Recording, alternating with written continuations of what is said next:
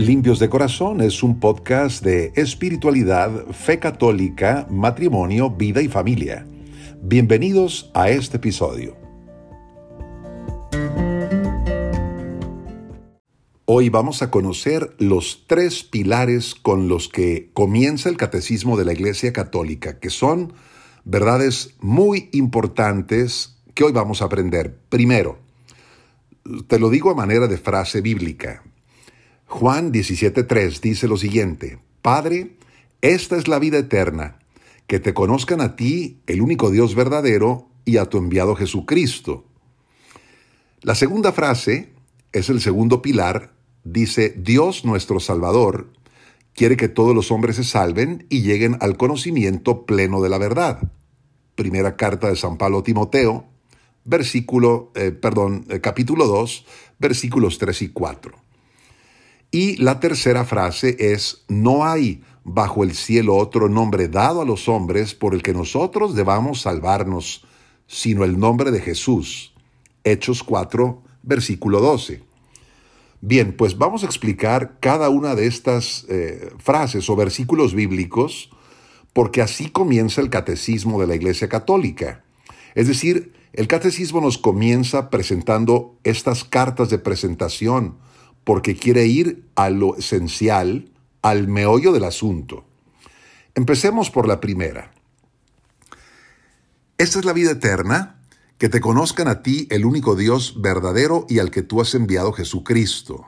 Juan 17, 3. Bueno, es la primera convicción. La vida eterna consiste en conocer a Dios, que el hombre conozca a Dios, que tiene un Padre, que el hombre conozca de dónde ha venido y a dónde va. Claro que cuando una persona no sabe de dónde viene ni a dónde va es algo tremendo. Es como vivir de espaldas a la realidad. Vivir de espaldas a, la realidad sería también alguien que no está consciente que tiene que trabajar en la vida para poder vivir, para poder comer. Si una persona dice que no quiere trabajar, pues le decimos, pon tus pies en la tierra. O cuando vemos que un hijo no quiere estudiar y no quiere ir a la escuela, bueno, decimos, este hombre o esta mujer, pues qué futuro va a tener. Así también cuando el hombre no vive de cara a Dios, cuando el hombre no quiere conocer a Dios, decimos, esta persona vive de espaldas a la realidad. ¿Por qué? Porque es una criatura que no tiene referencia a su creador. Es como un hijo eh, que vive como si no tuviera papá. Bien, hay una parábola que nos puede ilustrar muy bien, y es la parábola del tren. Imagínate que eh, va un tren en marcha haciendo su recorrido y van los viajeros dentro del tren, unos van acostados, durmiendo, se toman la pastilla para dormir y dicen, despiértenme cuando llegue a la estación.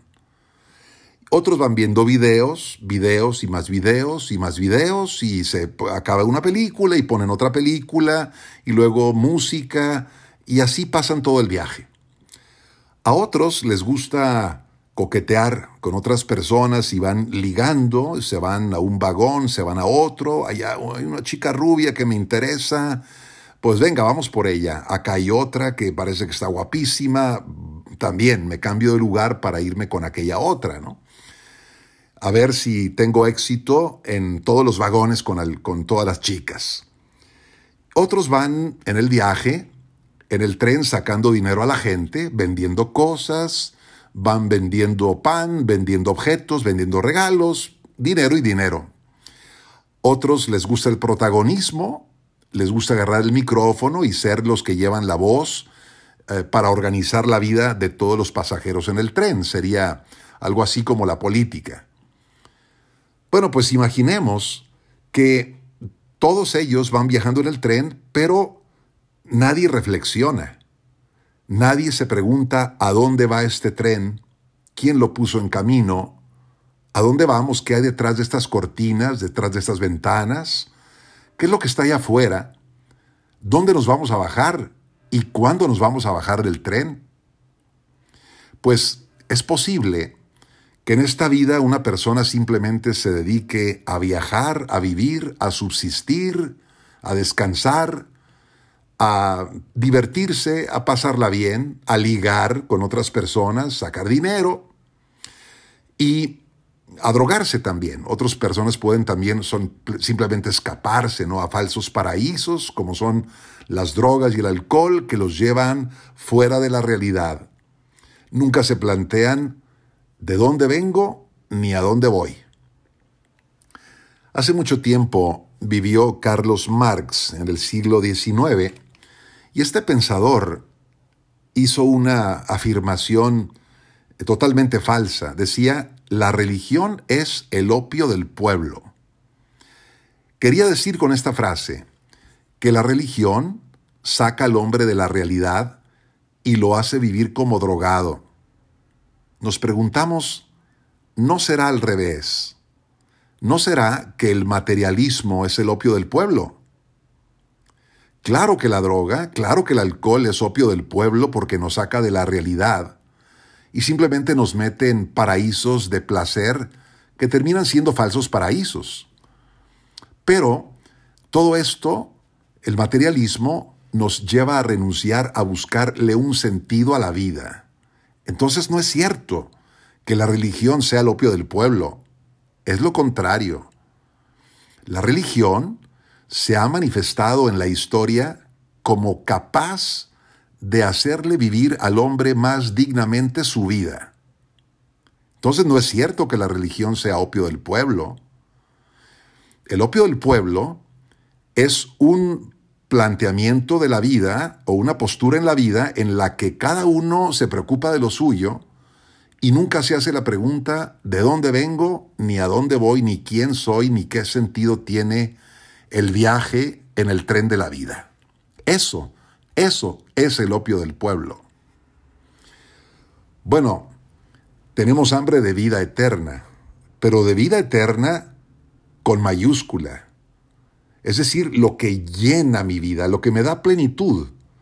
Y me doy cuenta de que no es otra cosa más que conocer a Dios, porque Dios es la fuente del ser. Así que conocer a Dios y conocer a Jesucristo es tener la vida eterna, porque Jesucristo fue el enviado de Dios.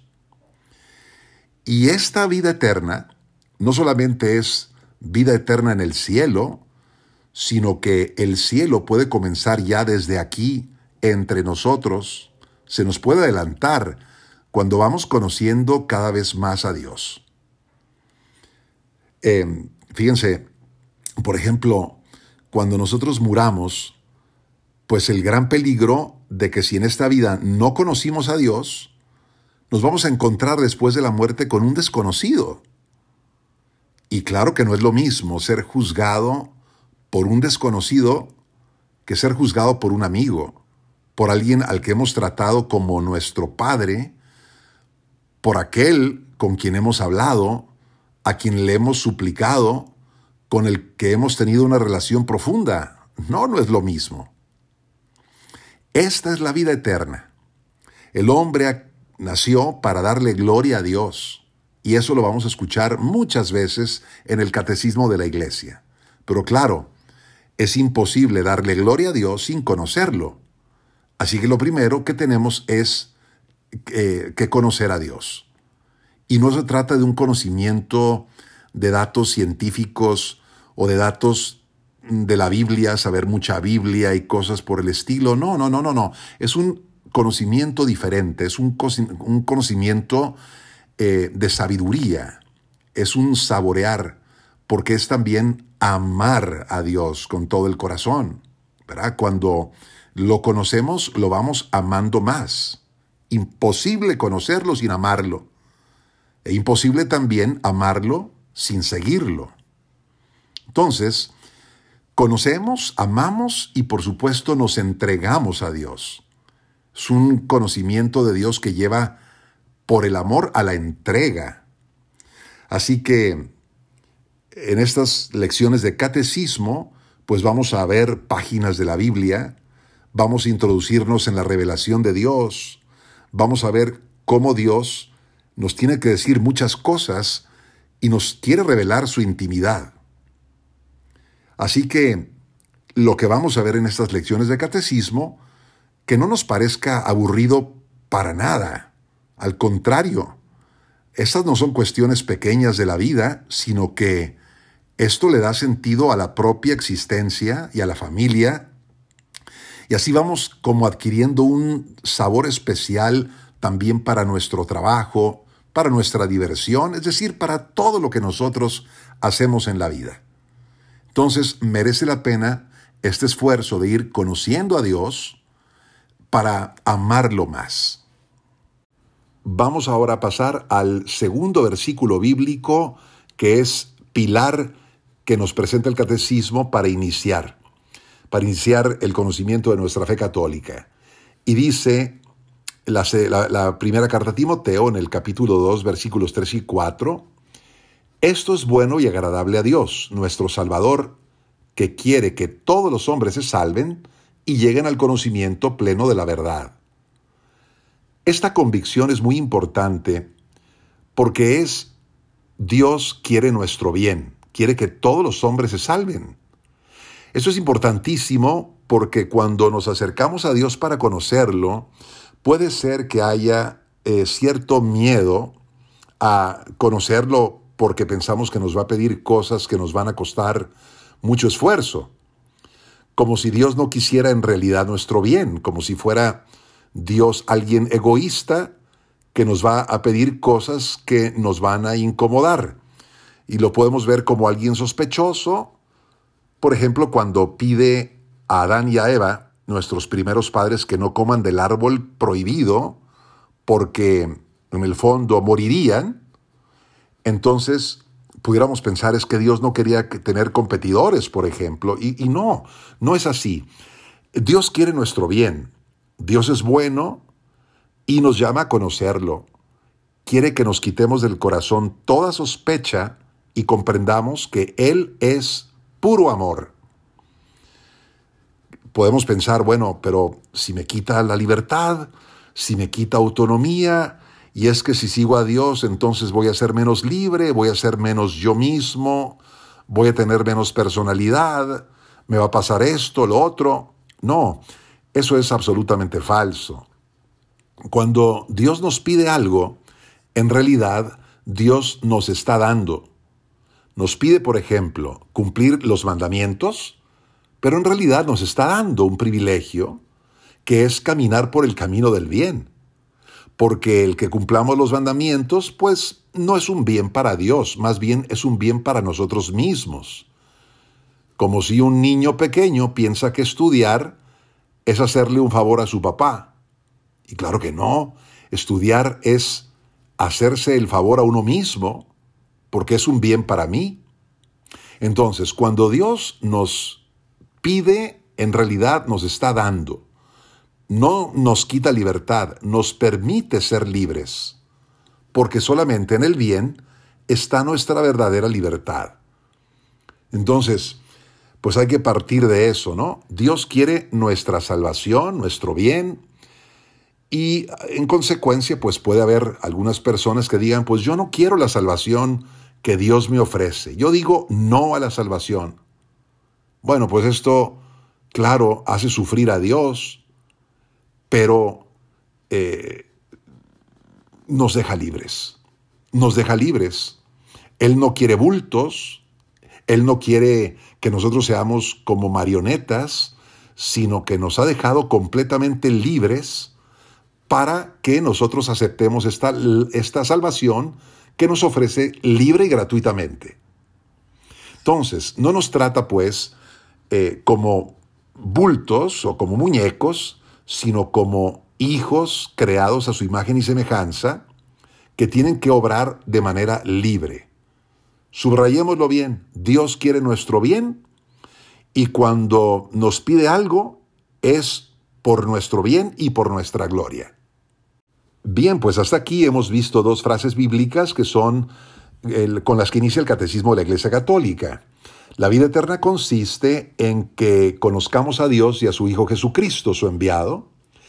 Y la segunda es que Dios quiere que todos los hombres se salven y lleguen al conocimiento de la verdad. Vamos a pasar ahora a la tercera frase bíblica. No hay bajo el cielo otro nombre dado a los hombres por el que nosotros debamos salvarnos. Esta frase es de Hechos de los Apóstoles, capítulo 4, versículo 12. Es decir, Dios se reveló y mostró un camino de salvación y ese camino se llama Jesucristo. Hay personas que pueden decir, bueno, pero ¿qué pasa con las demás religiones? Eh, ¿Serán que las religiones del mundo son como ríos que van a dar al mar, que es Dios? Es decir, que todas llevan al mismo punto, que todas son igualmente salvíficas. Decimos no. Es incorrecto este planteamiento porque tenemos que distinguir en que existe una religión revelada por Dios, y las otras religiones que son naturales, que nacen del corazón del hombre que busca a Dios. El cristianismo es una religión revelada. Dios se reveló. A diferencia de otras religiones que son intentos del hombre por llegar a Dios. Entonces es inaceptable decir que todas las religiones son iguales. Es como si le dijéramos a Dios, bueno, pues tú no hiciste un camino para llegar a nosotros, y nosotros sabemos que sí lo hizo, y ese camino es Jesús. Ahora, con esto no estamos diciendo que despreciamos a las demás religiones. No, los católicos estamos llamados a tener una colaboración y una relación de hermandad con todas esas religiones. Pero sí eh, decimos que no son iguales. Eh, muchas veces en nuestra cultura pues ya no se puede decir nada porque se piensa que todo es discriminación y entonces eh, el decir pues que el cristianismo es una religión diferente es discriminar a las demás. No, no es discriminarlas, es simplemente distinguirlas, diferenciarlas. No se discrimina a nadie, no se desprecia a nadie. Eso sería algo distinto que los católicos no hacemos. Más bien distinguimos. Ahora, somos conscientes también los creyentes en Cristo que los hombres de otras religiones se pueden salvar, sí es cierto, la Iglesia Católica lo acepta, lo afirma. Pero lo que afirmamos es que aunque estas personas de otras religiones no lo sepan, ellos, si se salvan, fue porque siguieron su conciencia, hicieron el bien, evitaron el mal, a lo que su conciencia les permitió conocer como verdadero, pero aunque ellos no lo sepan y no lo sabrán hasta su próxima vida, la vida eterna, si llegan a esa vida eterna, habrán llegado salvados por Jesucristo. Jesucristo es el único Salvador del mundo. Y por eso dice Hechos que en el cielo no hay otro hombre, otro nombre dado a los hombres por el que nosotros podamos salvarnos. Por lo tanto, nosotros no creemos en un relativismo religioso. El, el relativismo religioso dice, todas las religiones valen lo mismo. No, no valen lo mismo. Nosotros creemos en un pluralismo religioso. ¿Verdad? Es algo positivo. Si hay muchas religiones, sí, pero distingamos entre cristianismo y otras religiones no cristianas. Claro, Tampoco estamos diciendo que hemos de buscar como un fundamentalismo, ¿no? Ese es otro peligro también. El fundamentalismo dice, no, no, no, no, no, fuera del cristianismo no hay salvación, todos se van a condenar. Si tú eres un musulmán, vas al infierno, si tú eres un indígena, un aborigen, ¿verdad? Que tiene una religión animista como en África, te vas a condenar. No, la iglesia no cree eso, eso se llama fundamentalismo o intolerancia religiosa, que no es la fe de la Iglesia Católica. Entonces, por un lado tenemos los fundamentalistas y por otro lado también sentimos la agresión del laicismo, es decir, los, el mundo ateo. Una gran cantidad de personas en el mundo occidental son ateas, agnósticas, no creyentes. También agreden mucho a los creyentes. Y bueno, nosotros ahí en medio, entre los fundamentalismos y el laicismo, nosotros, cristianos católicos, estamos llamados a creer en Jesucristo como el único Salvador del mundo y al mismo tiempo tener relaciones de colaboración, de amistad con los hermanos de otras religiones y también, por supuesto, predicarles a ellos que el único Salvador es Jesús. Llegamos al final de nuestra lección de catecismo con tres enseñanzas, tres conclusiones muy prácticas. Primero, hazte el propósito de conocer a Dios y a su Hijo Jesucristo porque esta es la clave para tener la vida eterna. Solamente si lo conoces vives en la realidad y así te vas preparando para la vida que viene después de la muerte. Segundo, no tengas miedo a Dios porque Dios quiere que todos los hombres se salven. Él quiere tu bien. Y si te pide algo, es porque eso que te pide es un bien para ti, por el amor que te tiene. Y tercero y último, recuerda siempre que no hay otro Dios por el que los hombres se puedan salvar. El único Salvador del mundo es Jesucristo, así que no todas las religiones son iguales. Hay una distinta, y esa es la iglesia fundada por nuestro Señor Jesucristo. Bendito sea su santo nombre. Gracias por seguir este episodio de Limpios de Corazón. Soy el Padre Eduardo Jayen Cuarón y te deseo que tengas luz, paz, bendición y alegría.